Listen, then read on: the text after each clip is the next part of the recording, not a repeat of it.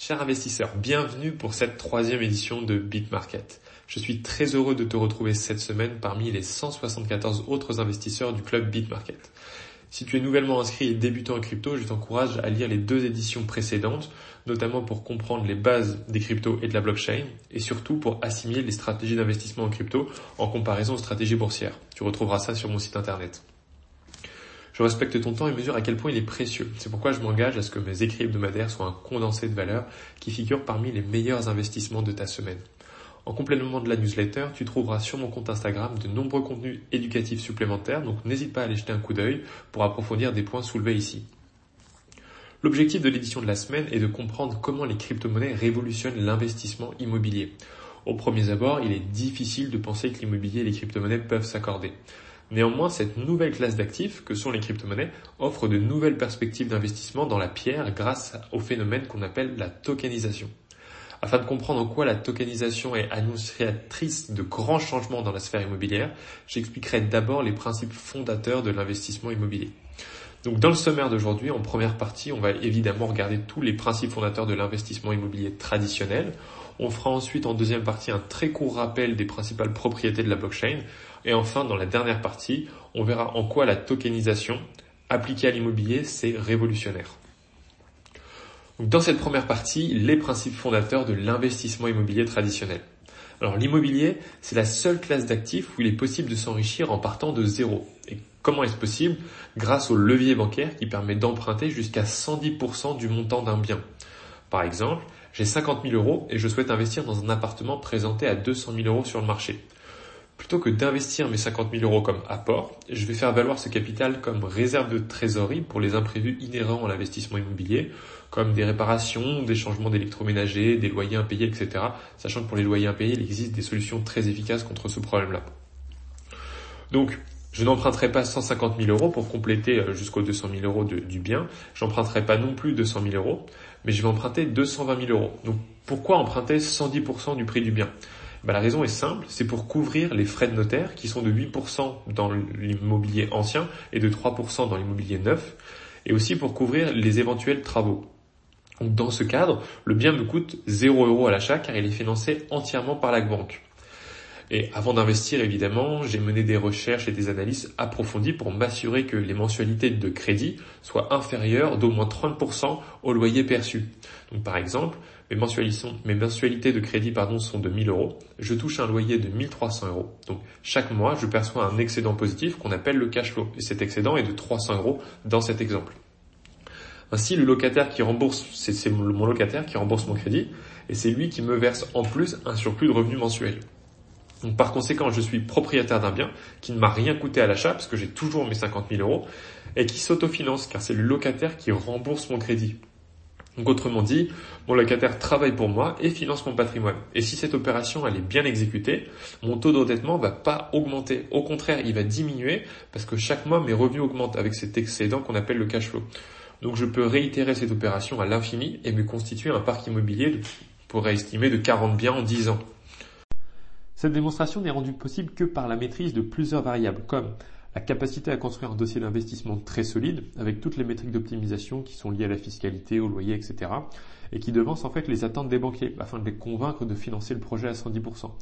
Mais malgré un dossier où figurent toutes les bonnes pratiques, la banque peut refuser un financement à 110%. Et dans ce cas-là, il existe un recours qu'on appelle des actes en main, où c'est le vendeur qui paiera les frais de notaire en ajoutant ce montant au prix d'achat du bien. Donc par exemple, le bien vaut 200 000 euros, il y a 16 000 euros de frais de notaire à payer, je demande un prêt à la banque de 216 000 euros, en considérant que c'est le prix de vente du bien. Et dès lors que je perçois la somme de 216 000 euros, je verse 16 000 euros au vendeur qui lui les transmettra au notaire. Il y a aussi la capacité d'emprunter sur la plus longue durée possible pour diminuer au maximum les mensualités du crédit. Et on se fiche que le prêt coûte plus cher en intérêt, car l'unique indicateur à considérer, c'est la valeur du cash flow mensuel. Donc plus on diminue les mensualités de crédit, plus l'écart avec les loyers s'accroît et offre un cash flow grandissant. Donc la rentabilité n'a aucune importance, car il vaut mieux avoir 5% de rentabilité sur un immeuble de rapport que 20% sur un parking. Ensuite, il faut être capable de négocier un amortissement de remboursement différé jusqu'à 24 mois après le déblocage des fonds. Donc, c'est-à-dire que pendant 24 mois, donc deux ans, on peut toucher des loyers pleins et commencer à rembourser seulement après, à partir du 25e mois. Il faut aussi savoir créer un bien rentable, car les biens clés en main avec 500 euros de cash flow mensuel n'existent pas, ils se créent. Et comment on les crée? Bah, Avec énormément de leviers comme euh, négocier des prix d'achat très bas, aussi en revalorisant les prestations du bien par des travaux, donc pour augmenter son confort et son attractivité, donc son loyer, en s'assurant aussi que le bien se situe dans une zone de forte demande de location, donc qui est proche de commerce, d'université, etc. On peut aussi utiliser les bons leviers fiscaux pour optimiser son impôt jusqu'à même 0 euros. par exemple, on a le statut microbic, qui veut dire bénéfice industriel commercial, qui offre un abattement de 50% sur les revenus fonciers jusqu'à 33 200 euros par an. On a ensuite le statut LMNP, donc loueur meublé non professionnel, qui permet de déduire toutes ses charges de sa feuille d'imposition, comme le montant des travaux, la taxe foncière, l'électricité, le prix du mobilier, les frais de notaire, les assurances, les intérêts de crédit, les charges de copropriété, les frais d'agence de gestion locative, etc. Donc en fait, tous les vrais, les frais peuvent être déduits de la feuille d'imposition, et donc c'est pour ça qu'on peut arriver jusqu'à un impôt euh, nul, voire négatif, après, il existe évidemment plusieurs autres statuts et montages fiscaux, notamment avec des SCI, euh, pour réduire considérablement ces, impôts fonciers. Et dans les autres variables à maîtriser, il y a aussi euh, être capable d'optimiser le moindre détail de sa stratégie d'investissement en réalisant toutes les prévisions pour chacune des possibilités. Donc par exemple, est-ce que c'est un immeuble de rapport? Est-ce qu'on fait de l'achat-revente? Est-ce que c'est de la location courte durée, longue durée? Est-ce que ce sont des locaux commerciaux? Est-ce qu'on fait de la colocation, de la division d'appartements, etc. Et il est même possible de combiner plusieurs de ces stratégies. Par exemple, je pourrais très bien diviser un appartement pour créer une nouvelle chambre et ainsi augmenter le nombre de locataires. Et d'un autre côté, louer pendant 9 mois avec par exemple un bail étudiant en longue durée et ensuite pendant 3 mois, donc le reste de l'année, en courte durée avec un prix moyen de la nuitée qui est supérieur à celui de la longue durée pour booster les revenus annuels du bien. Donc le nombre de variables et de leviers à maîtriser est colossal et je ne peux pas tous les couvrir dans cette édition, donc ce sera uniquement les grandes lignes. Néanmoins, j'ai donné une conférence de 4 heures sur l'investissement immobilier avec un replay disponible que je pourrais te mettre à disposition si tu souhaites approfondir chaque détail de cette classe d'actifs. Donc n'hésite pas à m'en faire part dans la, section commentaires. Et en bonus, petite question supplémentaire, faut-il acheter sa résidence principale? C'est une question qu'on m'a souvent posée, à laquelle je donne une réponse très succincte. Pour moi, acheter sa résidence principale, ça constitue pas une sage décision financière, bien qu'elle assure une sécurité mentale pour beaucoup. Et pourquoi ça? Tout simplement parce que l'effet de levier, qui consiste à lever de l'argent auprès d'une banque, n'est pas utilisé de manière optimale.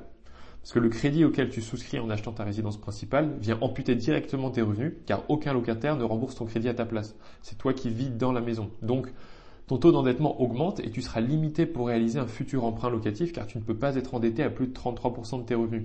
Donc par exemple, tu souhaites acheter un appartement à 200 000 euros avec zéro d'apport à un taux de 3% sur 25 ans. Tu devras rembourser environ, d'après cette simulation, 680 euros par mois avec ton propre argent, ce qui provoqua évidemment une hausse directe de ton taux d'endettement. En revanche, si tu décides d'utiliser ce prêt de 200 000 euros pour investir dans un bien locatif qui te génère, disons, 10% de rentabilité moyenne, tu toucheras donc 10% de 200 000 euros, tu toucheras 20 000 euros de loyer annuel, ça fait 1700 euros par mois de revenus. Donc tu rembourses ton crédit de 680 euros, donc il te reste 1020 euros chaque mois pour te loger avec, dans une location. Et si tu utilises sur ces 1020 euros restants 800 euros pour louer, il te restera 220 euros chaque mois d'excédent, donc de cash flow positif, sachant qu'un bien qui se loue 800 euros par mois est bien plus confortable et vaut bien plus à l'achat que les 200 000 euros que tu as empruntés. Autrement dit, ton investissement te génère des revenus qui couvrent ton crédit et ta location qui est d'un standing supérieur au bien acheté. Il te reste en plus 220 euros d'excédent chaque mois. Donc ton taux d'endettement dans cette situation, il va pas augmenter, mais il va diminuer parce que tes revenus augmentent chaque mois. Et donc tu peux réitérer l'opération pour booster tes revenus locatifs jusqu'à atteindre des rentes confortables qui te permettront à terme d'acheter ta résidence principale sans que ça entache ta situation financière car tes revenus passifs seront suffisamment élevés. Passons très brièvement à la deuxième partie qui est relativement courte sur les principales propriétés de la blockchain. Donc afin de bien saisir la richesse du procédé de tokenisation qu'on va expliquer juste après dans la partie suivante, il est primordial de maîtriser les propriétés fondamentales de la blockchain. dont voici un très court résumé ici d'une précédente newsletter que tu peux retrouver sur mon site internet. Donc la blockchain, c'est un protocole informatique décentralisé qui permet de se passer des tiers de confiance, donc comme les banques, les notaires et les administrations, pour transférer de la valeur, pour transférer des biens ou des données.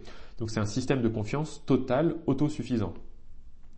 Donc la blockchain a trois grandes propriétés. La désintermédiation, donc plus d'intermédiaires dans les échanges. La traçabilité, parce qu'on garde les traces de toutes les transactions sur un registre. Et le consensus, parce que les utilisateurs qui sont répartis partout à travers le globe peuvent vérifier, contrôler et conserver toutes les transactions du registre. Donc c'était vraiment fondamental pour comprendre la troisième partie qu'on accueille tout de suite, qui est les cryptos et la blockchain appliquées à l'immobilier à travers la tokenisation et en quoi c'est révolutionnaire. Donc avant de comprendre la tokenisation, il faut savoir ce que c'est qu'un token. Donc un token, c'est tout simplement la représentation numérique d'un actif qui est inscrit sur une blockchain. Donc l'actif représenté par le token, il peut avoir différentes formes, soit une forme digitale comme les NFT, qui sont des œuvres d'art numériques, ou alors une forme physique, réelle, comme un bien immobilier. par exemple, si Thomas est propriétaire du token d'une œuvre d'art, il est alors inscrit dans la blockchain que Thomas est l'unique propriétaire de cette œuvre d'art.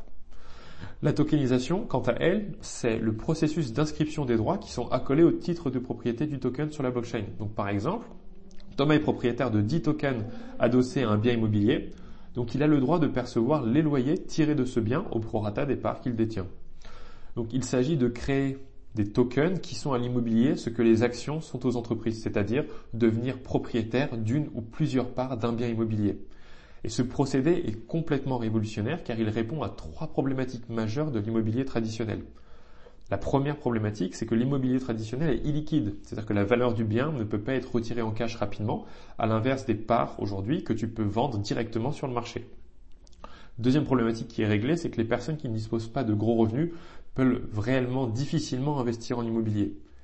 Et troisième partie, c'est que les personnes qui ne sont pas en CDI comme les étudiants, les indépendants ou les entrepreneurs, elles peuvent difficilement emprunter. Par exemple, un entrepreneur doit atteindre trois bilans comptables, donc trois années, avant d'être capable d'être financé par une banque pour l'acquisition d'un bien immobilier. Donc c'est très long.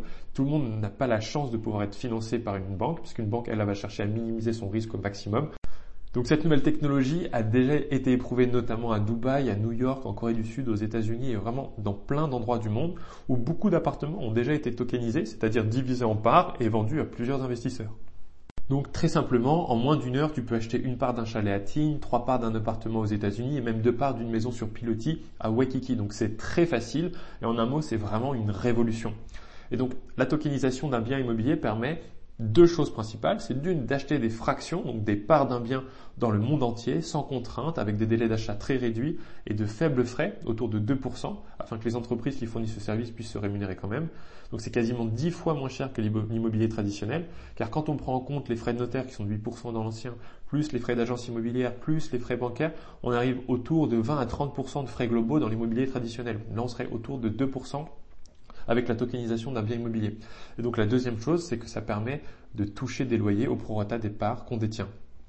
Et donc la tokenisation immobilière, c'est un marché immobilier complètement décentralisé, de particulier à particulier, où les vendeurs proposent leurs biens en vente avec un nombre de tokens limité à la vente, donc par exemple une part égale un mètre carré, et où les investisseurs achètent le nombre de parts qu'ils souhaitent en quelques clics. Et toutes ces transactions sont sécurisées par l'ensemble des propriétés de la blockchain et les titres de propriété sont également échangés et enregistrés directement sur la blockchain. Donc pour finir, en donnant un exemple très concret, disons que je possède un appartement qui vaut actuellement 147 000 euros, qui dispose de 4 chambres que je loue individuellement 470 euros chacune, ce qui fait 1880 euros de revenus locatifs mensuels. Je décide de créer 147 000 tokens à 1 euro, qui correspond à la valeur totale de mon bien aujourd'hui. Sur ces 147 000 tokens, j'en garde 73 500 et je vends les 67, 73 500 autres tokens. Donc pour moi, c'est une manière de récupérer immédiatement du cash. Donc 73 500 tokens vendus 1 euro, ça me fait 73 500 euros. Et ça me permet aussi de garder 50% des loyers, soit 940 euros par mois. Et pour les investisseurs, c'est un moyen de toucher des loyers au prorata de ce qu'ils possèdent ultra rapidement et pour quelques euros de frais. Et donc cette nouvelle manière d'investir en immobilier s'adresse à toutes les bourses, aussi modestes soient-elles, et à tous les statuts, que tu sois étudiant, en, entrepreneur, en CDI, etc. Il n'y a plus de distinction de statut. Donc dans notre exemple, il y a 147 000 tokens. Le loyer par mois total, c'est de 1880 euros. Donc le revenu mensuel par token, il est de 1 centime. Le revenu mensuel pour 1000 euros investis, il est de un peu plus de 12 euros. Et donc la rentabilité brute de l'investissement, elle est de un peu plus de 15%, ce qui est véritablement énorme pour un risque qui est minimum. Donc le bien en plus, il prend de la valeur avec le temps grâce à l'inflation immobilière. Donc l'appréciation de la part est croissante, c'est-à-dire qu'en plus de toucher des loyers chaque mois, le capital investi augmente avec les années. Et aujourd'hui, il y a beaucoup d'entreprises qui se lancent dans le développement de ces marketplaces décentralisés. Certaines semblent déjà avoir créé des produits fonctionnels, tandis que d'autres demeurent vraiment à l'étape de projet. Par exemple, l'entreprise espagnole Bricken apparaît comme l'une des mieux lancées dans cette course. Ce n'est néanmoins pas une recommandation d'investissement car c'est un marché encore très spéculatif et j'attends d'apercevoir un leader naître sur ce marché avec un produit très ergonomique et pertinent avant d'investir sérieusement dans l'un de ces projets. En revanche, débuter ses propres recherches et scruter les offres de tokens d'appartements, de villas, etc. déjà en vente, donc très avant-gardiste, c'est loin d'être une mauvaise idée. Donc en synthèse pour cette édition, L'immobilier, c'est la seule classe d'actifs qui permet de t'enrichir en partant de zéro grâce à une utilisation réfléchie du levier bancaire. Avec des mensualités de crédit inférieures au loyer, perçu, je dégage un complément de revenus chaque mois et mon investissement s'autofinance grâce au locataire qui rembourse mon prêt. Acheter sa résidence principale, c'est pas une décision financière à viser car le taux d'entêtement grimpe en flèche et limitera tes futurs investissements. Un token permet de représenter un actif physique ou digital sous la forme d'un jeton numérique. La tokenisation, ça permet d'adosser à un actif des droits de propriété. Et enfin, la tokenisation de l'immobilier gomme toutes les problématiques de l'investissement immobilier traditionnel et offre de réelles alternatives à des personnes qui n'ont pas des statuts ou les moyens suffisants pour débuter. Donc c'est terminé pour cette troisième édition de BitMarket. J'espère que ma vulgarisation sera suffisamment simplifiée pour que tu assimiles l'opportunité révolutionnaire qu'offrent les crypto-monnaies pour investir dans l'immobilier. Si tu as aimé cette édition, n'hésite pas à la partager à ton entourage, à liker et à m'indiquer en commentaire tes impressions et tes questions. Je te dis à la semaine prochaine, à ton succès. Ciao